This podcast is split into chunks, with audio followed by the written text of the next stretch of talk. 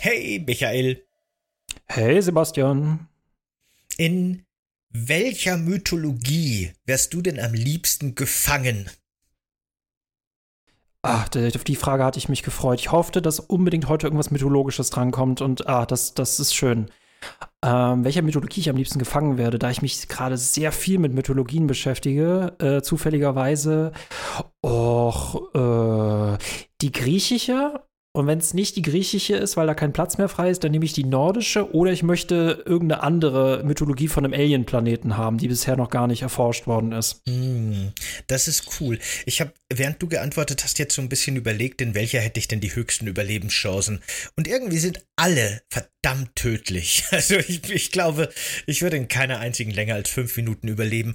Aber in irgendeiner komplett fremden sind die Chancen wahrscheinlich noch geringer. Ne? Dann töten dich irgendwelche komischen Sachen, die du nicht mal mal identifizieren kannst. Deswegen würde ich schon was Vertrautes nehmen und würde vielleicht tatsächlich die christliche Mythologie nehmen. Warum eigentlich mhm. nicht? Die wird so ein bisschen unterrepräsentiert, ne? Wahrscheinlich, weil man damit irgendwie auch noch so aktuelle äh, Empfindsamkeiten verletzen könnte. Aber die gibt eigentlich gerade das alte, Extem äh, äh, äh, alte Testament gibt eigentlich echt auch coole mythologische Wesen und Fabelwesen und, und Superhelden eigentlich her. Kannst du mir mal ein cooles mythologisches Wesen nennen, weil ich irgendwie nicht das Gefühl hätte, dass das so unglaublich was für die Kinoleinwand heutzutage wäre. Ach, ich weiß nicht. Es gibt doch auch in der christlichen Mythologie so eine Art Minotaurus und so eine Art ähm, hier Dingens, äh, wie heißt da, so eine Art Chimera. Ähm, die Namen kann ich dir gerade auch nicht sagen. Aber ah. das passiert ja, da, da, verschwimmt ja alles. Wir ja, finden ja, ja, auch irgendwie so Herkulesartige Mythen mit diesem Sanson oder wie er heißt aus der Bibel. Ich glaube, da steckt schon einiges Cooles drin. Auf die wäre ich jetzt gerade ehrlich gesagt nicht gekommen, aber das macht mich hellhörig. Hm, zu 37 Prozent hellhörig bin ich. Immerhin. ja, Genau, die Frage stelle ich natürlich, weil wir heute über Valheim reden, der äh, Indie-Hit vom letzten Jahr oder ist es sogar schon vorletztes Jahr erschienen? Februar 2021. 21 schon. Ja, ich bin letztes Jahr erst dazugestoßen auf die Party, deswegen war es für mich ein Spiel vom letzten Jahr. Äh, ein, man könnte sagen, Minecraft im Wikinger-Universum, ein äh, Aufbau-Überlebensspiel, äh, das wir im Jenseits der Wikinger-Welt trachten müssen. Und da macht man eben das Übliche, ne? Ressourcen sammeln, aufbauen, nächste Evolutionsstufen, also Technologiestufen freischalten und sich immer wieder den neuen wachsenden Gefahren stellen. Und über das reden wir heute. Aber bevor wir darüber reden, reden wir über Kuchen. Michael, welchen Kuchen hast du denn heute dabei? Es ist so ungewohnt, wieder diese normalen Folgen zu machen, möchte ich gerade anmerken, weil wir Ganz jetzt Weihnachtsstress komisch. hinter uns haben, Silvester, Neujahr und irgendwie es dürfte sich nicht so anfühlen, als ob wir das noch nie gemacht hätten, aber ähm, ja, das war auf jeden Fall eine, äh, eine interessante Quest und ich dachte mir, ähm, es geht jetzt schon wieder unser Kreativitätswettstreit los, dieser inoffizielle, den irgendwie nur ich habe, aber ich dachte mir, äh, ich, ich google mal, was es so Wikinger-typisches gibt und bin auf ein Wikinger-Röllchen gestoßen. Ähm, ja, und das habe ich mir gekauft und das liegt vor mir und es ist Schoko ummantelt und ähm, ich habe jetzt keine Ahnung, ob das wirklich einen mythologischen Hintergrund hat oder ob man es einfach nur so nennt. Ich weiß es nicht. Hm, okay. Ähm, immerhin hat es Wikinger im Namen. Was ist ja. denn das? Was ist denn ein Wikingerröllchen? Aus was besteht denn das? Äh, das ist Schokolade. Hä? Ich muss gerade mal gucken, was bist du denn eigentlich? Also, was ist denn da genau drin? Also, das ist, glaube ich, ein, genau, es ist, okay, es ist ein Rührkuchen mit Cremefüllung, mit Vanillegeschmack. Persipan ist da auch drin und einer kakaohaltigen Fettglasur. Okay. Aha, nur dann. Aha. Ja. Hm, lecker. Klingt, klingt auf jeden Fall lecker. Ähm, ich hätte für heute eigentlich die perfekte Idee gehabt, aber ich konnte sie nicht mehr umsetzen, weil ich finde, was besser zu Walheim passt als jedes andere Gebäck wären Ikea-Kekse. Weil was gibt's mehr passend zu Valheim, einem Spiel aus der skandinavischen Region, in dem es hauptsächlich darum geht, dass man Möbel aufbaut, wie die traditionellen Ikea-Kekse. genauso skandinavisch, hat genauso viel mit Aufbauen zu tun. Es wäre perfekt gewesen. Leider habe ich es nicht geschafft, deswegen habe auch ich gegoogelt, was ist denn so typisch für die Region und habe da schwedischen Mandelkuchen gefunden. Und da ich keine Zeit mehr zum Backen hatte, habe ich einfach ähm, einen veganen Bienenstich gekauft, der auf Mandelbasis gemacht wurde. Insofern fast das gleiche. Okay, du hattest jetzt eine gute Idee, hast dann noch mal gegoogelt und hast diese Idee auch nicht umgesetzt, aber jetzt hast du einen Bienenstich vor dir liegen. Ganz genau. Ah. Einen Mandelbienenstich. Das ist die Verknüpfung. Ah, aber ich meine, gut, bei Valheim ist es ja so, du kannst ja auch nur das bauen, äh, dessen Ressourcen du findest. Ne? Du kannst ja nicht in den Wald gehen und sagen, jetzt baue ich eine äh, Schmiede oder so, weil Eben. du die Ressourcen, die du findest, aus denen musst du machen, was du kannst. Ja. Eben, ich brauche erst Eisentechnologiestufe, damit ich ins IKEA-Areal kann und so weit bin ich noch nicht. kann man nichts machen. Ich fände es zu geil, Ikea einfach in der nordischen Mythologie irgendwie miteinander zu verwurzeln. Das fände ich witzig. Ja, ja, ja. Der Gott des Auseinanderfallens, nein. Ey, wir haben in der Wohnung fast nur Ikea-Möbel und solange man die einmal aufbaut und dann damit nicht umzieht, sondern die so stehen lässt, wie sie sind, sind die echt gut. Kann man nichts sagen. Auch die ich günstigen. Weiß, das wäre auch mal so interessant, also so Werbemythologie oder Meme-Mythologie. Woher kommt das eigentlich, dass man denkt, dass Ikea-Regale immer so, so, so auseinanderfallen? Also was da die mythologische Hintergrundgeschichte dass es wahrscheinlich irgendwo mal jemand äh, sich extrem über sein Regal aufgeregt hat und dann daraus hat er dann dieses Meme gemacht. Also wahrscheinlich nicht brauchst du so einen Internetarchäologen für. Ach, ja, genau. Krass. Wahrscheinlich kommt es einfach von den günstigen Preisen. Ne? Vielleicht schwingt das so ein bisschen mit, so der Billigdiscounter unter den Möbelhäusern und dann hat man schnell einen schlechten Ruf. Dabei werden in Wirklichkeit nur die Arbeitenden wahrscheinlich ausgebeutet, wie das meistens ist bei so Billigdiscountern, aber die Produkte sind dann eigentlich trotzdem ganz gut. Muss man halt selber wissen, ob man das unterstützen will oder nicht. Wir, wir haben es also, leider gemacht, naja. Ne, also, nee, deswegen meine, äh, ich kann mich über meine Möbel auch nicht beschweren und wenn ich mit einem IKEA-Schild in die Schlacht rennen müsste, würde ich mich auf jeden Fall sicher fühlen. genau. auch wenn dafür zwei Knappen gestorben sind beim Schmieden wahrscheinlich. Aber gut. Ach ja. Valheim. Ähm, hast du, wie sind denn deine Berührungspunkte zu Valheim? Das ist jetzt ein Spiel, das ich uns wieder mitgebracht habe. Ich habe da letztes Jahr habe ich geguckt. Oh, ich weiß die Zahl jetzt gar nicht mehr. Auf jeden Fall weit über 100 Stunden oder ein paar hundert Stunden sogar reingesteckt. Äh, das war das Top-Spiel bei mir auf Steam. Wie ist denn da deine, dein Kontakt zu Valheim? Äh, das ist tatsächlich noch aus meiner Spieletipps-Zeit, äh, was eine sehr interessante Zeit gerade während der Pandemie war, äh, weil es streng genommen nicht so viel zu berichten gab. Und das war tatsächlich auch die Zeit der, der Indie-Spiele. Und da hattest du halt, Among Us war sehr stark in der Pandemie und das gehörte auch zu diesen Indie-Spielperlen. Das war nämlich Februar 2021. Und das habe ich auf jeden Fall mit sehr viel Interesse äh, äh, wahrgenommen, gerade ne, so Minecraft, Wikinger, es gibt, äh, also alle paar Jahre sucht man immer nach, was sind eigentlich so die besten Pirat, äh, Piratinnen-Spiele, was sind so die besten Dino-Spiele. Es gibt irgendwie quasi immer diese Genre, die immer mal wieder verschwinden und man sich dann doch wieder fragt, ach so, ich hätte doch mal wieder Bock auf eines von diesen Genrespielen. Und ähm, ich habe es mehrmals gespielt, äh, auch mehrmals gestartet mit unterschiedlichen äh, FreundInnen. Ähm, ich habe dazu eine eine Meinung, die dauert extrem lange, die auszuführen. Ich bin an sich Freund dieses Spiels mit aber. Also okay. ich, ich sehe da sehr viel Potenzial drin, ich bin Freund davon und dieses Potenzial ist für mich noch nicht erschöpft, aber ich habe es auch jetzt schon länger nicht mehr gespielt, beziehungsweise jetzt noch mal reingespielt, aber so die Hauptzeit liegt schon lange zurück. Okay. Äh, ich hoffe, da kommen wir heute noch dazu, dass wir das ausführlich auch, dass du auch ausführlich auf deine Meinung eingehen kannst. Das fände ich sehr interessant. Äh, meine Meinung zu dem Spiel ist tatsächlich recht positiv. Das hat mich nämlich letztes Jahr wirklich sehr überrascht.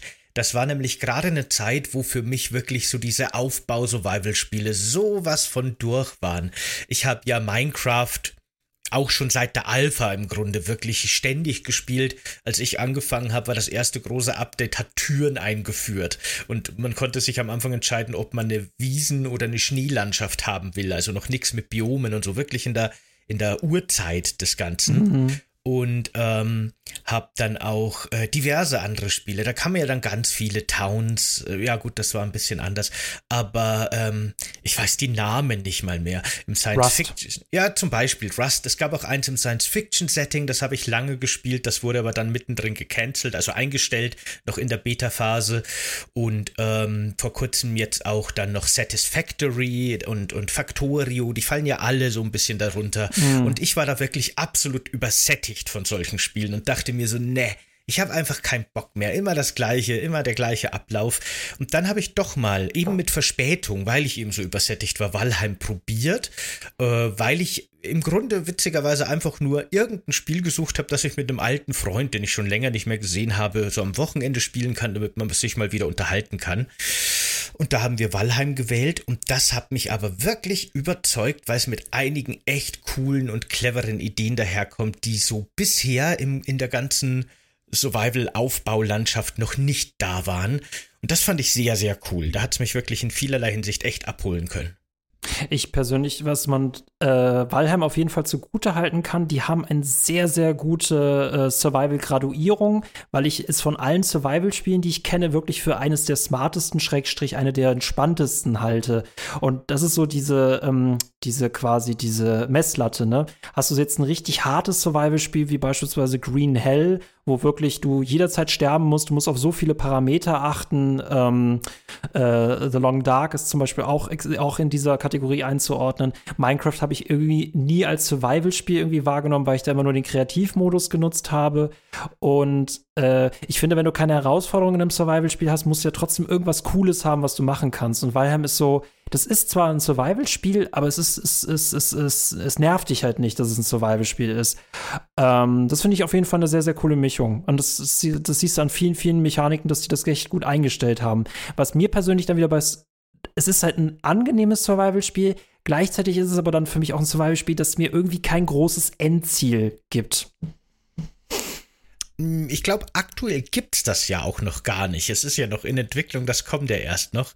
Äh, zu Minecraft, weil du das nur im, im Kreativmodus gespielt hast. Das bedeutet, du, du kennst das Gefühl nicht, wenn man nach hunderten Spielstunden irgendwie äh, mit voller Diamantenmontur in die Lava fällt. Das, da hast du was verpasst. das, das klingt sehr frustrierend. Ich glaube, ich habe das nicht verpasst. Aber äh, genau. es ist halt bei, ne, bei Minecraft ist es halt, du hast halt, äh, du fängst halt an, du baust ein Haus, dann hast du die erste Nacht überlebt und dann äh, verselbstständigt sich das. Du kannst natürlich immer noch aufgehalten werden, aber äh, ich wollte Minecraft eigentlich immer nur bauen. Ich wollte nicht noch die Blöcke einzeln abbauen. Ich glaube, dass es bestimmt cool ist, wenn man so ein Schloss selber mm. nach hunderten von Stunden erbaut hat, aber ich denke mir, warum überspult man das nicht einfach? Ne? das gut. war für mich wirklich immer wichtig.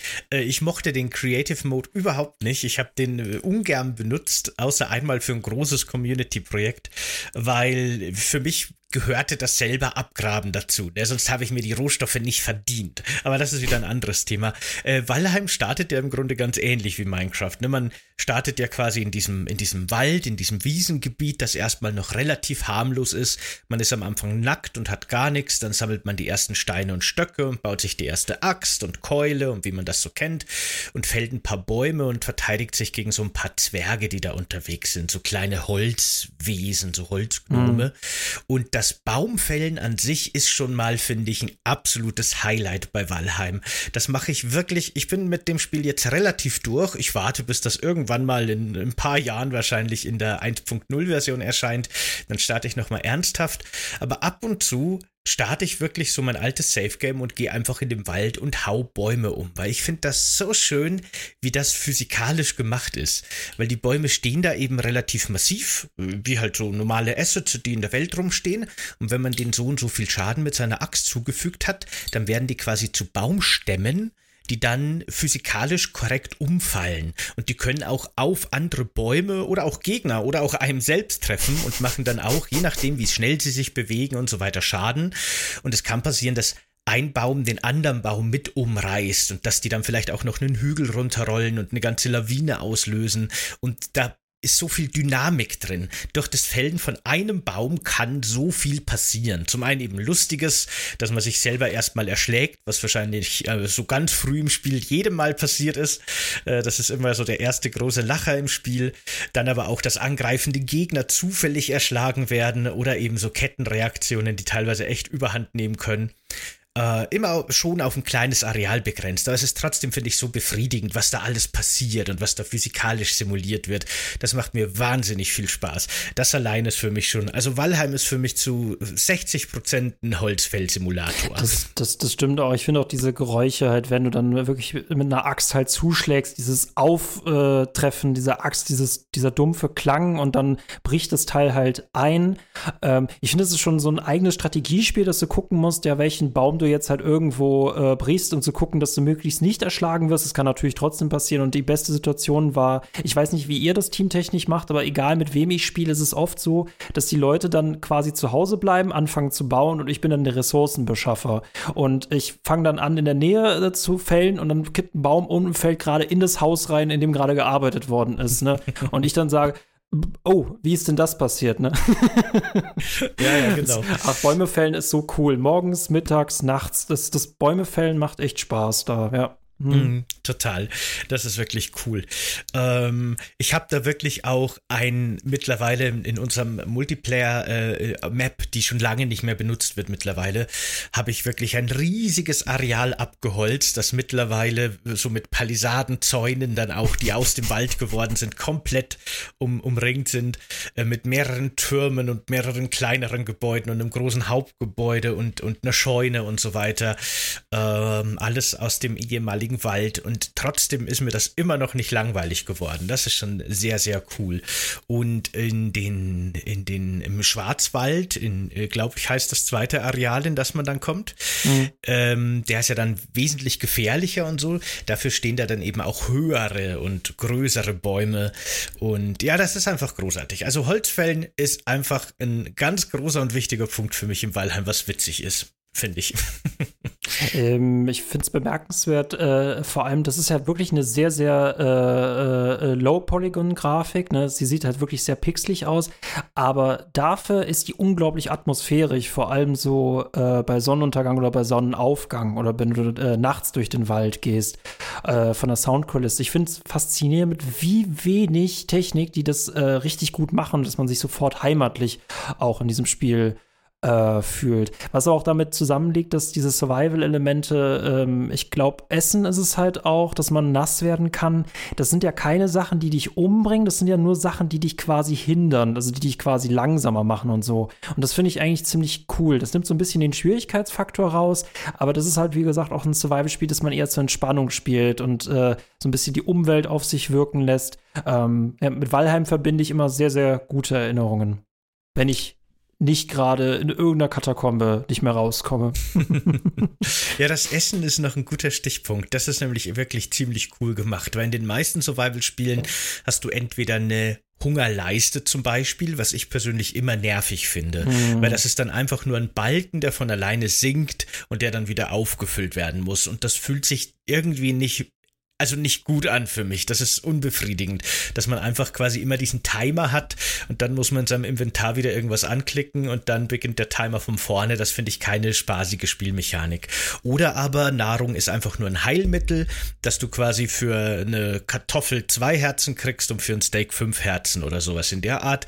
Das funktioniert, aber ist halt relativ uninspiriert. Und Valheim macht es eben so clever dass es einfach äh, Nahrungsmittel in verschiedenen Qualitätsstufen gibt. Am Anfang hat man halt nur ein paar Beeren und, und sowas, die halt relativ schlecht sind.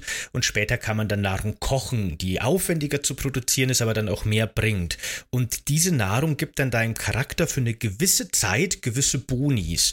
Also mehr Lebensenergie, mehr Ausdauer, äh, ich glaube, es gibt auch Nahrung, die dir wirklich so ein bisschen Statusvorteile bringt, oder? Ich bin mir jetzt gar nicht mehr sicher, ehrlich ich glaub, gesagt. Ich habe gerade in einem aktuellen Update gelesen, du kannst sogar Magie damit erwerben, mit speziellen Speisen. Ah, mh, mh.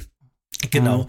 Und äh, das ist, finde ich, ein ziemlich cleveres System, weil das Spiel nimmt dir nichts weg und es ist nicht nervig und du kannst auch ewig lang rumlaufen ohne zu essen, aber bist halt dafür fragil und angreifbar. Und wenn du halt dich irgendwelchen Aufgaben stellst oder eigentlich auch so vorsichtshalber beim Holzfällen oder sowas, äh, hat man halt dann immer so seine Nahrungsmittel dabei und kann dann auch sagen, okay, die Nahrungsmittel, hebe ich mir jetzt aber für den nächsten Bosskampf auf und esse jetzt lieber noch die Würstchen von der Technologiestufe 2, von denen habe ich noch viele und die esse ich dann so zusammen mit dem Bären und den Honig, die endlos verfügbar sind, äh, für meine unwichtigeren, ungefährlicheren Aufgaben. Und das ist, finde ich, sehr, sehr clever gemacht. Das finde ich ein, ein viel besseres Nahrungssystem wie alle anderen, die ich bisher in so Survival-Spielen gesehen habe bis jetzt. Es ist halt, äh, es ist enthalten, ohne dass es stört. Ich bin aber immer, ich bin jetzt dafür, dass Würstchen Technologiestufe 2 ist jetzt schon mein Lieblingszitat aus dieser Folge. ähm, es, es gibt, äh, das Schöne daran ist, es ist halt vor allem als, ich muss sagen, Valheim verstehe ich nicht als Singleplayer-Spiel, auch wenn ich von Leuten gelesen habe, die das tun. Das verstehe ich ehrlich gesagt nicht, weil ich das dann auch langweilig finde, vor allem weil du dann viel zu viele Aufgaben hast und gerade im Multiplayer-Aspekt diese vielen Aspekte machen so viele verschiedene Aufgaben auf. da kann jemand bauen, jemand kann sich ums Kochen kümmern, jemand kann sich um Ressourcen kümmern. Und äh, es gibt sehr viel Leerlauf für mich in Valheim und das wird halt durch das Koop-Gameplay halt äh, aufgelöst. Man geht gemeinsam auf Abenteuerjagd. Äh, man bringt den Inhalt so ein bisschen mit. Es hängt aber auch damit zusammen, dass man unbedingt Bock haben muss, so eine riesen Hütte dort zu bauen. Und da ich zum Beispiel in einem Survival-Spiel eher sehr funktional lebe, bin ich nicht darauf aus, äh, der unglaublich schöne Hütten zu bauen. Das überlasse ich dann lieber den anderen, weil ich dann eher der Baumfäller-Typ bin.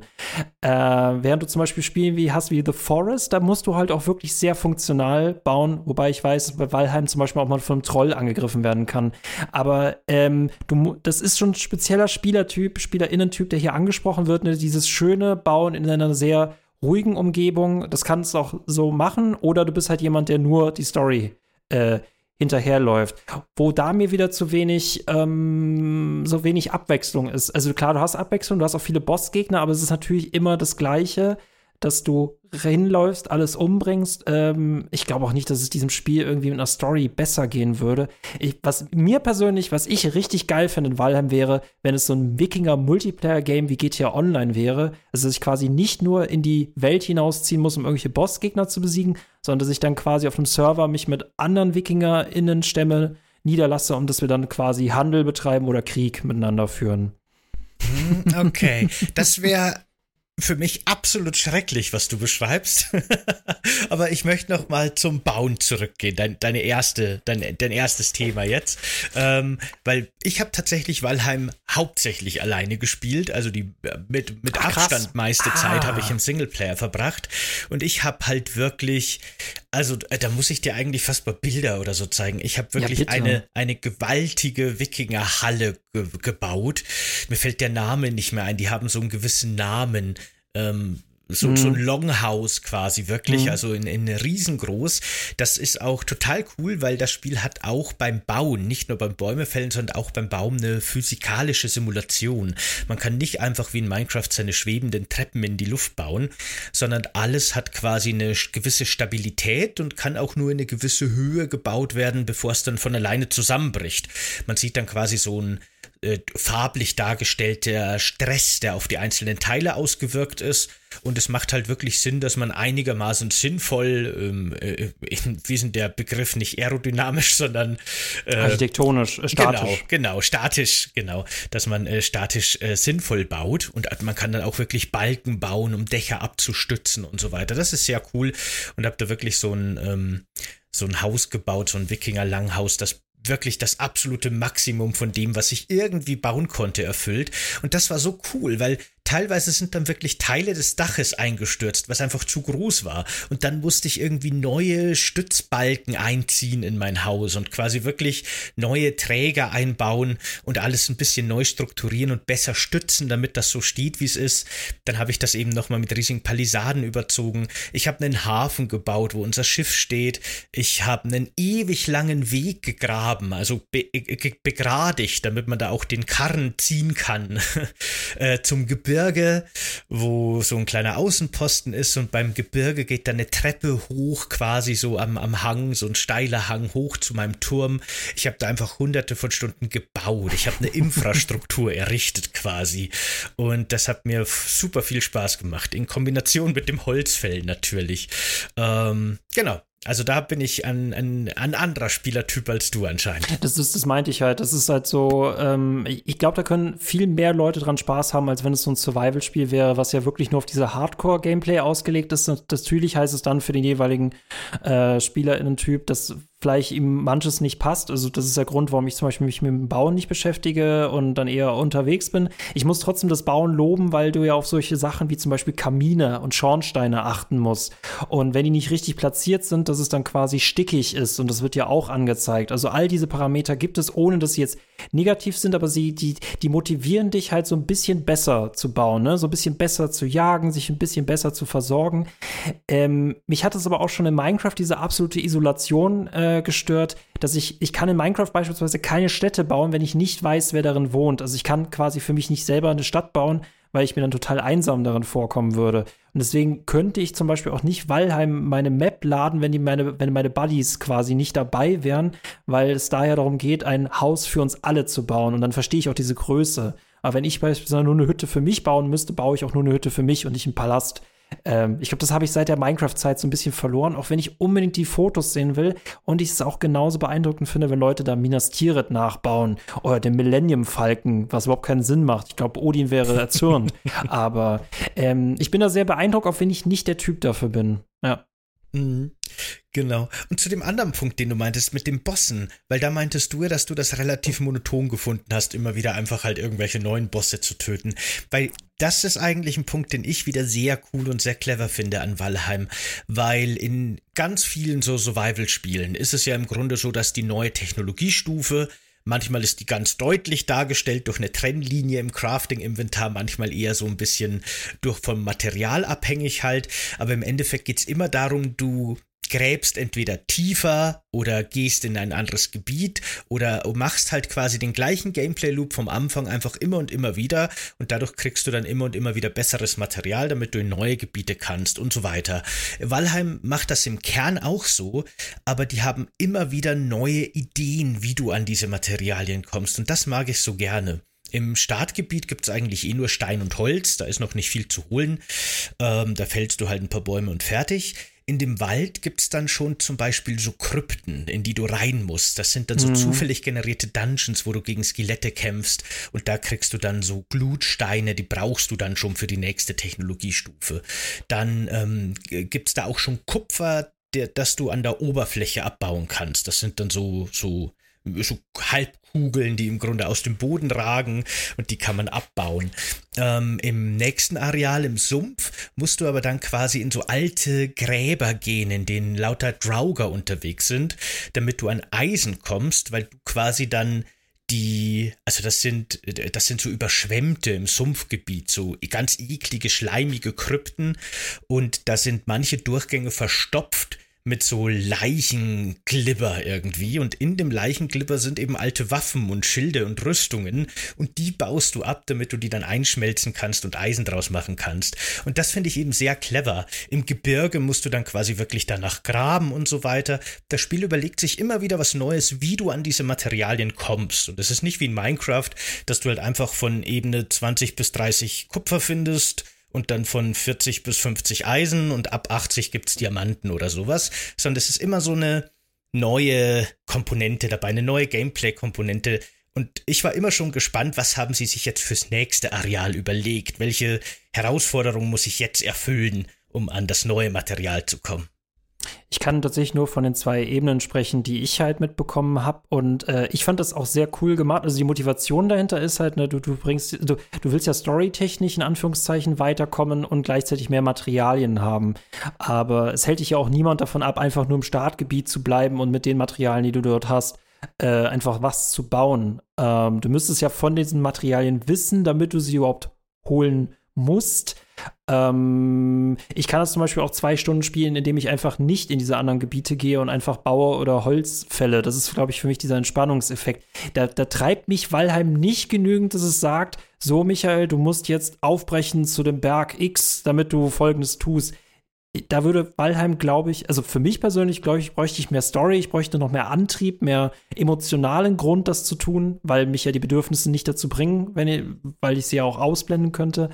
Äh, ja, oder ich müsste dann noch diese Multiplayer-Ebene, ähm, müsste, glaube ich, für mich noch stärker sein, dass wir beispielsweise wissen, ja, der Clan ist halt gerade in dem Gebiet ziemlich krass unterwegs, vielleicht sollten wir da mal vorbeigucken und denen was klauen oder so, oder wir sollten Handel mit denen machen. Ich glaube, Valheim könnte so ein Wirtschaftssystem, das wäre, glaube ich, noch richtig cool, dann hätte man noch eine alternative Spielweise, als ich muss den Pfad der Ressourcen gehen. Ne? Mhm. Fände ich ganz schlimm, was du beschreibst. Das wäre für mich die ganz. Antithese von dem, was Valheim sein sollte. Find Aber du könntest ja auch als Holzfäller da arbeiten, das nimmt ja, dir ja nee. niemand weg. nee.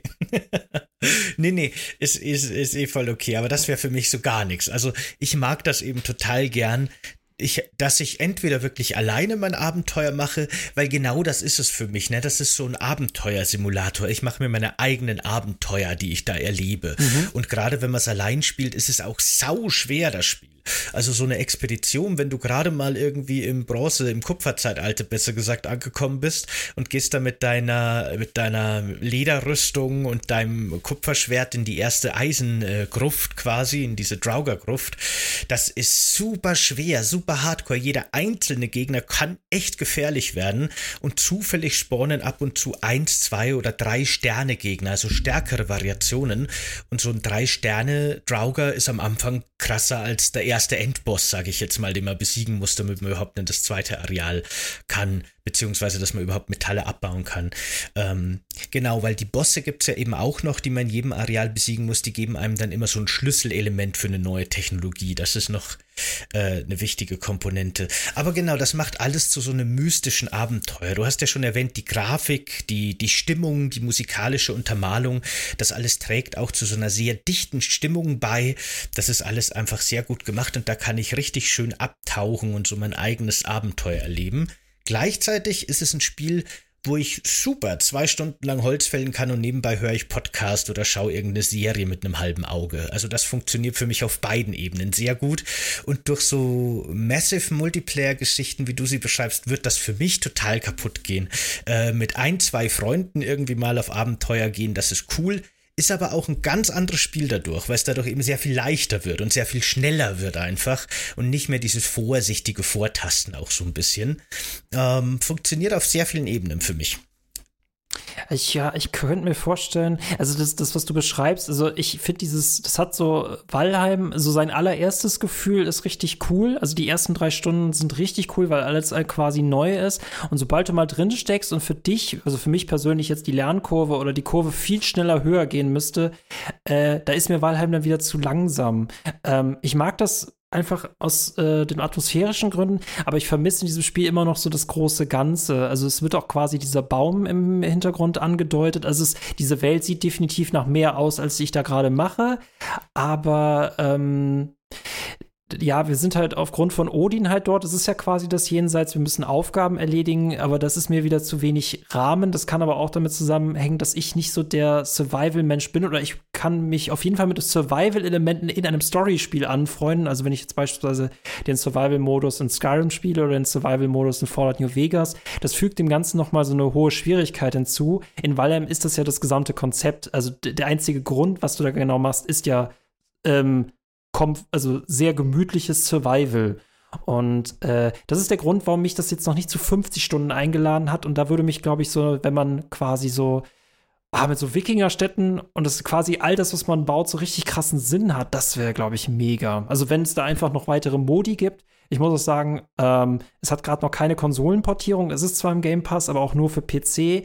Da würde ich mich echt auf die Konsolenportierung freuen, vor allem weil ich es über PC manchmal echt hakelig finde richtige Lobby finden, Passwort, bist du drin? Nein, ich bin nicht drin. Das hat es mir immer so ein bisschen malig gemacht bei Valheim, auch wenn es ein tolles Spiel ist.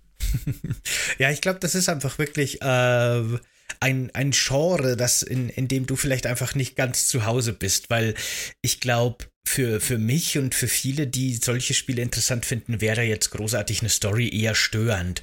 Das hat ja auch so ein bisschen dadurch, dass man ja ab und zu Aufgaben von Odins Raben bekommt und mhm. dass man dann wirklich so mystische Gestalten als Bossgegner erwecken muss. Man muss ja immer irgendwelche Rituale durchführen, damit die erscheinen, um sie dann zu töten, um dann irgendwas zu kriegen, äh, hat das so ein bisschen so ein Environmental Storytelling, aber alles ohne große Erklärung, alles ist mhm. mythisch, das trägt eher zur Stimmung bei, aber auf großartig wirklich jetzt eben eine richtige Handlung, eine richtige Story hätte ich überhaupt keinen Bock in dem Spiel. Das würde mich nur nerven. Das würde ich ich wegdrücken, wenn es geht.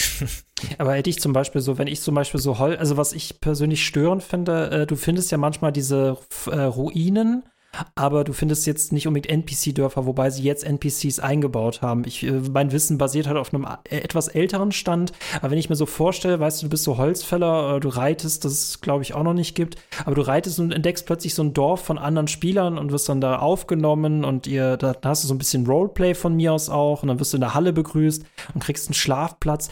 Ähm, äh, das könnte auch so ein Gameplay sein, das nicht unbedingt jeder suchen muss, aber wenn ich dieses Gameplay dort noch drin hätte, hätte ich noch viel mehr Grund, diese Welt äh, zu, äh, zu, erkunden. Und der, oh, mit dieser Basis wäre so viel noch mehr möglich.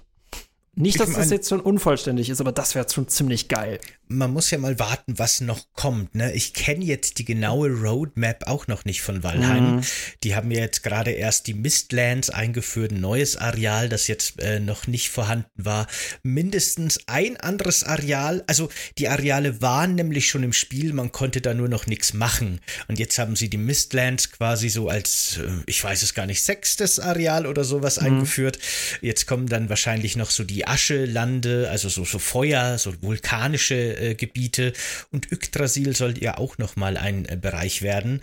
Und ähm, genau, wer, wer weiß, was da noch alles eingeführt wird. Du hast ja vorher auch von Minecraft geredet äh, und, und die Isolation da, wenn man einfach nur Städte für nichts baut.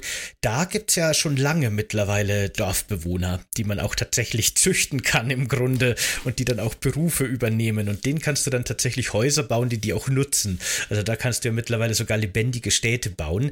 Auf so eine Art weißt du, weniger in so einen vorgebauten Story-Gerüst äh, ähm, äh, irgendwie, sondern eher in so einem dynamischen, die Welt entwickelt sich Prinzip, hätte ich im Valheim schon auch total Bock, mein Wikingerdorf zu machen, in dem dann ja, auch genau. NPCs leben. Ne? Ähm, das ist halt eher eine Sache von, also für mich eher sowas, so dynamisches Wachstum. Aber ich hätte jetzt weniger Spaß dran, dass es so irgendwie ähm, Städte gibt, die man dann besucht und dann hat man da Quests und so weiter, sondern ich baue Häuser und dann ziehen da Leute ein und vielleicht haben die auch Bedürfnisse, die ich erfülle, eher so dieser Management-Aspekt. Das würde das mir tatsächlich auch gefallen. Mit dem Wirtschaftsaspekt, genau, das könnte man sich ja äh, gucken, wie man das macht, also was man da spielen kann, je nachdem, welche Einstellungen es gibt. Aber ich habe noch nicht das Gefühl, dass das daraus gemacht wird, auch wenn ich das ziemlich cool finde. Aber das ist halt, ne, Minecraft gab es am Anfang auch wenig. Ich finde die Bewohner, aber das hängt mit der Minecraft-Grafik zusammen. Die BewohnerInnen in Minecraft halte ich auch nur für so für ja, Buddies, äh, beziehungsweise, wie sagt man, Michelin-Männchen, ähm, Roboter sind für mich nicht wirklich greifbar. Ne? Das, das, das erzeugt für mich nicht die Lebendigkeit. Das ist das gleiche, wie wenn du dir mal so ein typisches Ubisoft-Dorf in Assassin's Creed anguckst. Natürlich laufen da NPCs rum, aber die geben dem Ganzen nicht wirklich das Gefühl, dass es irgendwie lebendig ist, versus einem Skyrim, wo du wirklich definitive BewohnerInnen hast, auch äh, die, die eigene Dialoge haben. Und in einem Roleplay-Aspekt könnte man ja quasi in Walheim, wenn man in der ganzen Stadt zusammenlebt, äh, dann werden die SpielerInnen ja quasi die äh, BewohnerInnen. Und das so als sehr gemütliche Roleplay-Variante, wo wir alle so ein bisschen wirtschaften und uns immer weiter ausbauen. Also das mit so 30 SpielerInnen oder man kann auch sich quasi so zurückziehen und so der einsame Wolf in den Bergen sein. Das glaube ich, das wäre mega cool. Ich habe lieber mein NPC-Dorf. Aber äh, weil du es vorher gesagt hast, nur zur, äh, damit in den Kommentaren nicht alle ähm, das berichtigen müssen. Äh, man kann in Valheim tatsächlich schon lange reiten. Die Technologiestufe kommt aber erst relativ spät. Die kommt erst mhm. in den Steppen dann. Genau. Ja, nee, also für mich ist es eben wirklich, also diese Isolation hat für mich eben auch was Spannendes und äh, macht für mich auch viel von der Stimmung aus. So ein eigenes Dorf zu errichten und zu managen mit NPCs, das ist, mag ich auch immer gerne, aber äh, sowohl bei Minecraft damals schon als auch bei Valheim ist schon dieses, man ist wirklich alleine in dieser Welt, das hat schon auch einen Reiz für mich. Oder es hat auch, es hat, eben, es fühlt sich fast so ein bisschen wie Dark Souls an oder sowas mhm. in der mhm. Richtung. Und das äh, macht für mich schon auch einen Reiz aus. Und das würde ich nicht verlieren wollen durch äh, zu viele andere SpielerInnen oder NPCs, die irgendwie rumbuseln die ganze Zeit. Ich, ich finde grundsätzlich auch bei so Multiplayer-Spielen, ich spiele äh, manche Spiele auch äh, gerne mal mit anderen Leuten und Multiplayer und so weiter, aber die kriegen dadurch eine ganz andere Dynamik und verlieren total ihre Langsamkeit und ihre Atmosphäre. Und äh, das ist halt ein ganz anderes Spielerlebnis und das bietet Valheim im Singleplayer eben äh, sehr, sehr stark und das kann man im Multiplayer so, glaube ich, gar nicht erfahren, weil dann wird immer irgendwie ein Gewusel draus, mehr oder weniger. Ich glaube auch, ähm, dadurch, dass wir im Jenseits sind, ne, und das vergisst man tatsächlich, aber es ist halt so ein sehr mystischer Ort und ich, äh, wenn man da gemeinsam mit einem Kumpel oder einer Kumpelinen äh, dort landet, ist es ja trotzdem so, als ob man da in dieses Land halt eindringt, ne, aber als ob man immer noch zu Gast wäre, aber das ist ja kein reales Territorium. Ähm, aber ich finde diesen Multiplayer-Aspekt, der ist unglaublich, also für mich ist er auf jeden Fall unglaublich wichtig und die besten Momente hängen auch mit einem Multiplayer-Aspekt zusammen, wenn ich beispielsweise durch die dunkle Nacht mit meinem Holz zurückkomme und man schon von weitem dieses Haus am See sieht, ne, und das Licht verlackert durch und der Rauch steigt auf und ich komme rein und, ne, ich bin da, wer noch? Und äh, bin dann zu Hause und die Leute sitzen um das Feuer herum. Was ich auch cool finde, man kann in diesem Spiel ab und zu auch mal träumen, wenn ich das richtig in Erinnerung habe, sobald du dich hinlegst mhm. und äh, dass sich alle zu schlafen legen. Und das ist so eine sehr, sehr coole ähm, Erfahrung und dass man sich gegenseitig von seinen Tagen berichtet. Also ich hatte da sehr, sehr schöne Momente. Vor allem, wenn dieses pixelige Licht in diesen pixeligen Gesichtern flackert, aber du trotzdem das Gefühl hast, du würdest da irgendwie was Next-Gen-artiges irgendwie spielen vom hm. Feeling her. Aber das macht auch die Effekte machen viel aus. Die Lichteffekte sind der Hammer, die Raucheffekte. Du hast ja schon gesagt, man braucht Schornsteine und sowas, weil sich Räume sonst wirklich mit Rauch füllen. Das ist ja wirklich alles State of the Art.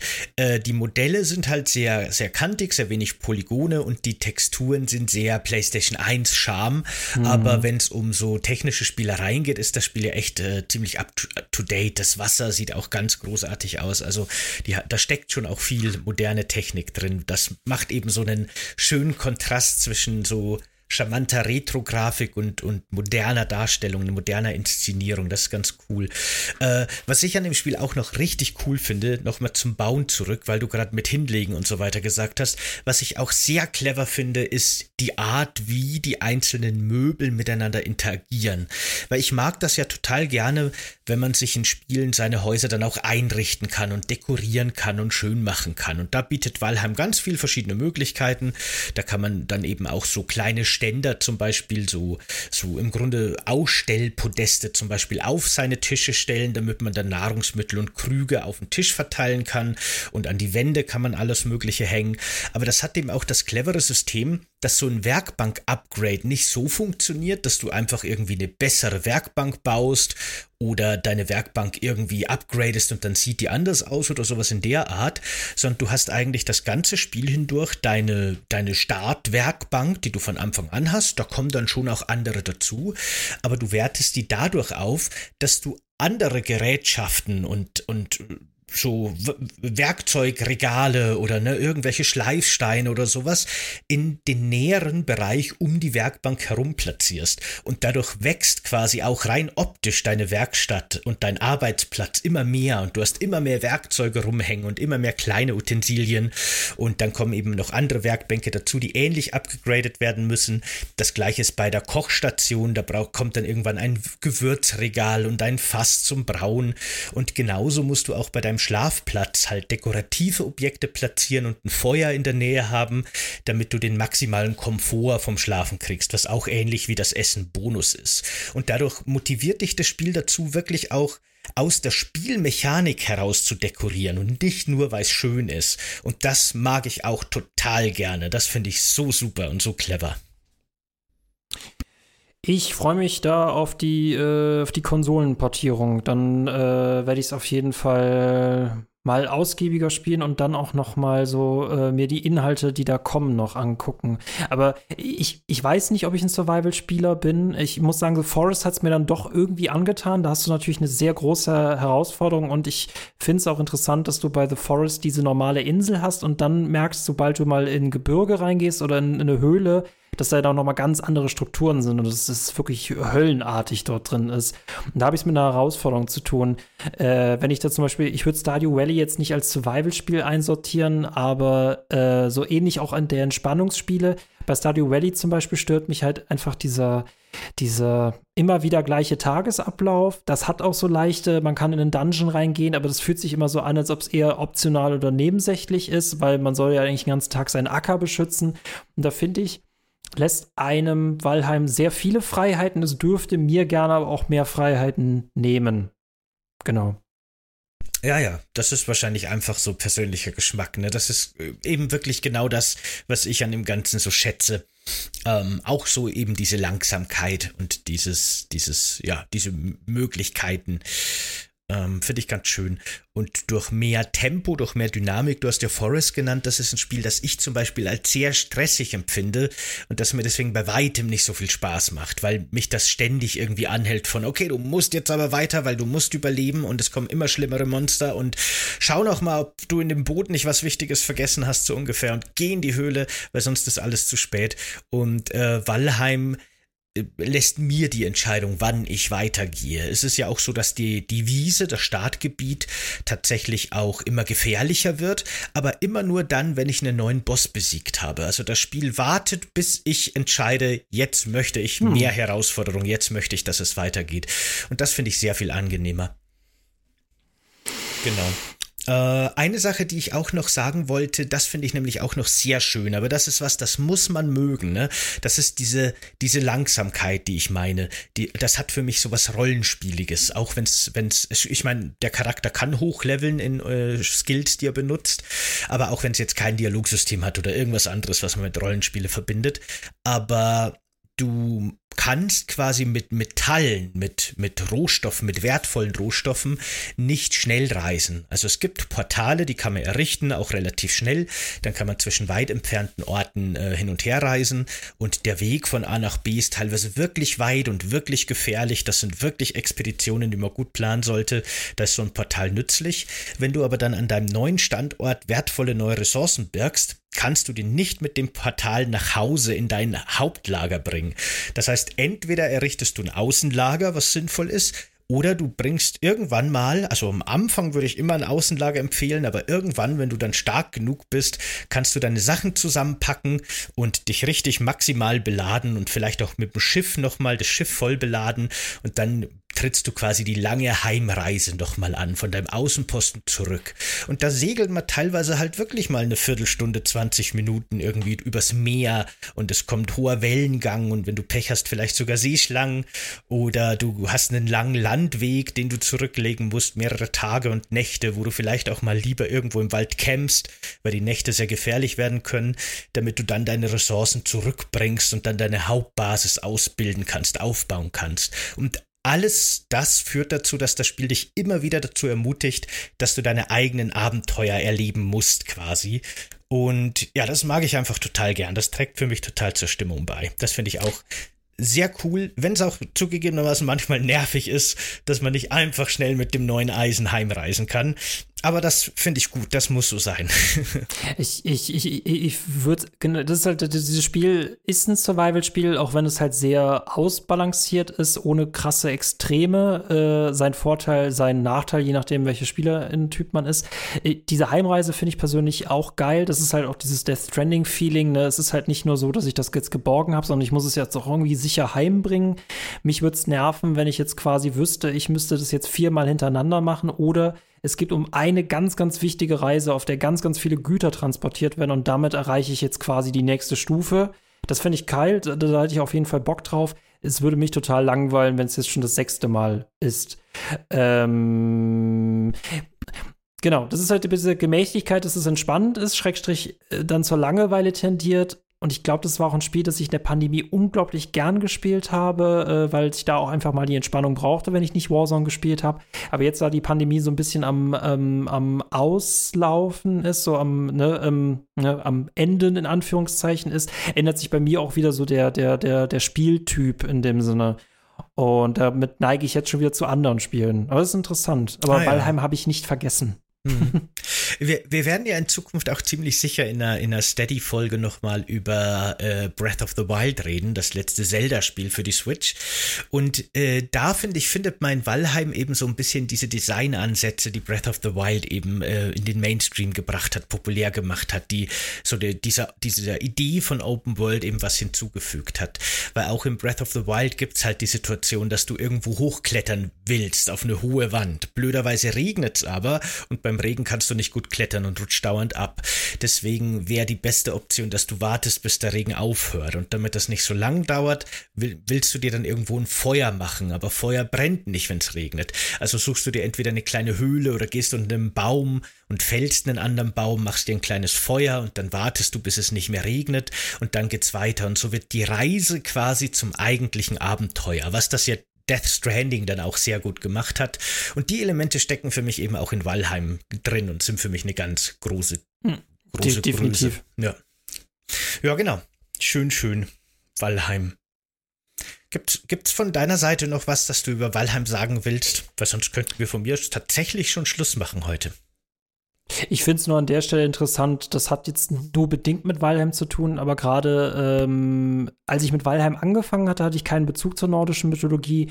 Mittlerweile, seitdem ich äh, God of War Ragnarök gespielt habe und aktuell auch gerade einen Artikel mit äh, dem YouTuber Artco, das ist ein Mytholog Mythologie-Experte über God of War Ragnarök schreibe, also wo ist da, äh, wo sind da direkte Parallelen zwischen dem realen Mythos, Mythos und der, der Spielgeschichte, ähm, lese ich mich gerade quasi in diese Mythologien ein und äh, vor dem Hintergrund fand ich es faszinierend, dass du Valheim jetzt vorgeschlagen hast, äh, auch wenn da jetzt nicht so viel Mythologie aufgegriffen wird, du hast auf jeden Fall die Raben und Odin, aber äh, ich finde, das ist ein sehr, sehr spannendes ähm, Setting und äh, äh, auch eine sehr coole Idee, daraus einfach so was Minecraft-artiges zu machen, ähm, weil wir es bisher ja nur aus Adventures kennen äh, es gibt ein Wikinger-Strategiespiel tatsächlich, aber das meinte ich auch mit diesen Genre-KollegInnen oder diesen Genre-VertreterInnen.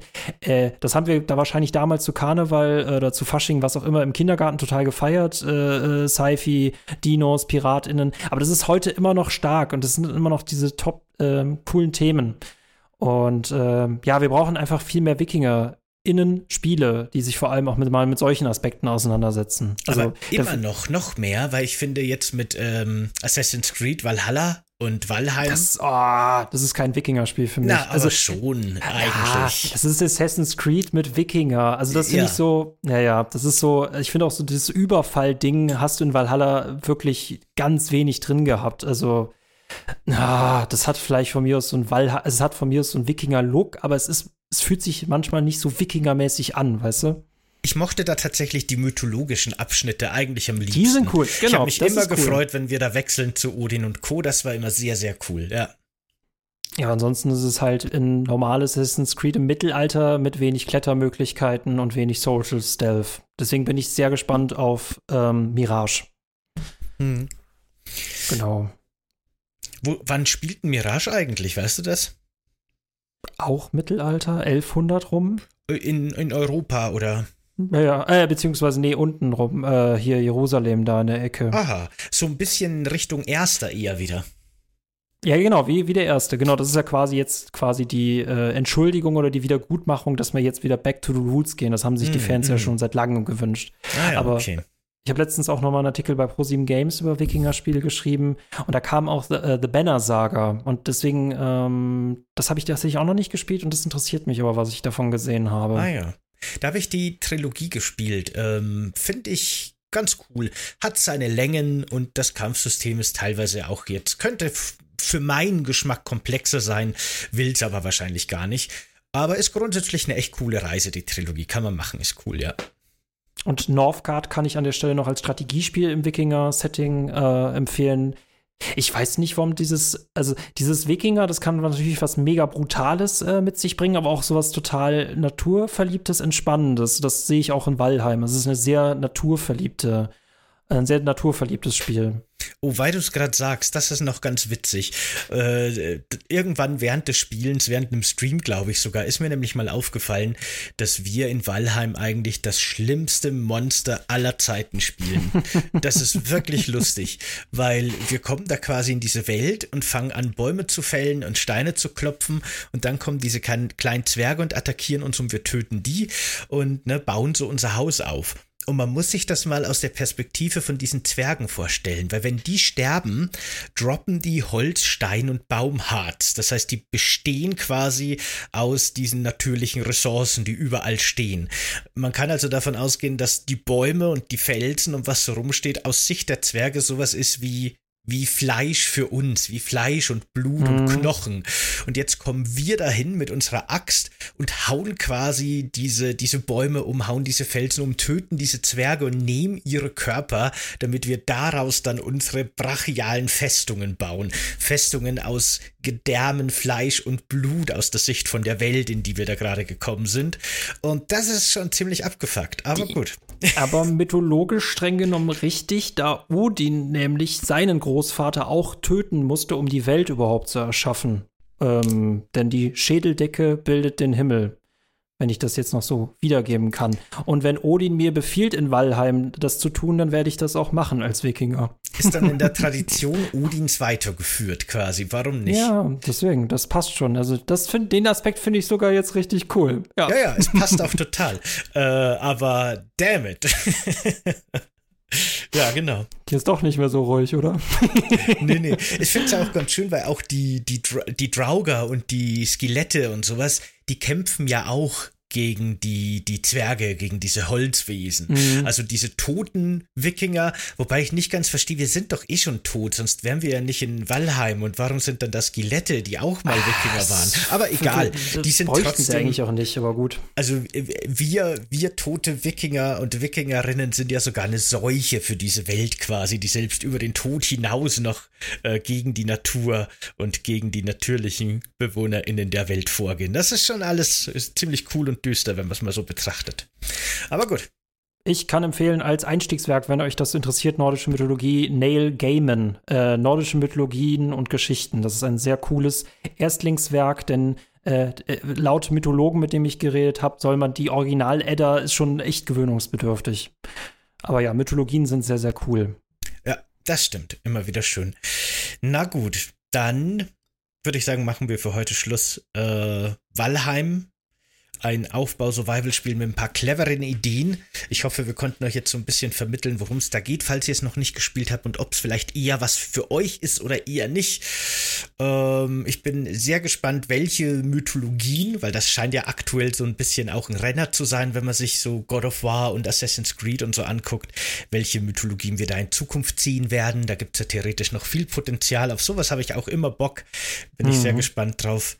Und äh, schreibt uns gerne auch in die Kommentare, was ihr gerne sehen würdet. Wenn ihr äh, an ein neues God of War, ein neues Assassin's Creed oder vielleicht auch so ein Indie-Aufbau-Survival-Spiel wie Valhalla denkt, welche Mythologie hättet ihr denn gerne? Ich würde ja schon auch gerne in den asiatischen Raum so ein bisschen gehen. Das klingt ganz interessant für mich. So asiatisch. Ja, auch. Also so Valheim in Ägypten. Das wäre eigentlich auch genau, cool. Wäre auch ganz hm. cool. Na schön, Leute. Dann machen wir für heute Schluss mit für, für mich gefühlt zumindest die erste Folge von Staffel 2, haben wir noch gar nicht erwähnt. Yay, ein Jubiläum quasi. Äh, wir haben zwar schon eine Jahresvorschau gemacht, aber beide sind wir der Ansicht, dass jetzt heute die Folge erst so richtig die wirklich erste ist. Und von dieser verabschiede ich mich jetzt von euch. ähm, wie gesagt, auf YouTube, wenn ihr das seht, gerne in die Kommentare schreiben, was ihr von Valheim haltet, was ihr gerne selber an Mythologie erleben würdet in so einem Spiel. Liken und abonnieren bitte nicht vergessen. Und falls ihr das über den RSS-Feed hört, freuen wir uns sehr über eine positive Bewertung und einem Kommentar, wenn es möglich ist. Wir werden in sehr naher Zukunft einen ähm, Coffee Cake and Games Discord-Server auf die Beine stellen. Da könnt ihr euch dann quasi einfinden, wenn ihr wollt, um dort auch direkt mit uns zu kommunizieren, weil das ja aktuell im Grunde nur über YouTube richtig möglich ist, damit wir auch die Podcast-Community äh, ein, ein Sprachrohr geben. Äh, das ist so der Plan. Das wird demnächst eingeführt, vielleicht schon in, in baldigen Folgen äh, wird ja offiziell eingeweiht dann. Ich hoffe, ihr schaut vorbei, wenn es soweit ist. Vielen Dank fürs Dabeisein und bis zum nächsten Mal. Ciao. Ciao, Leute.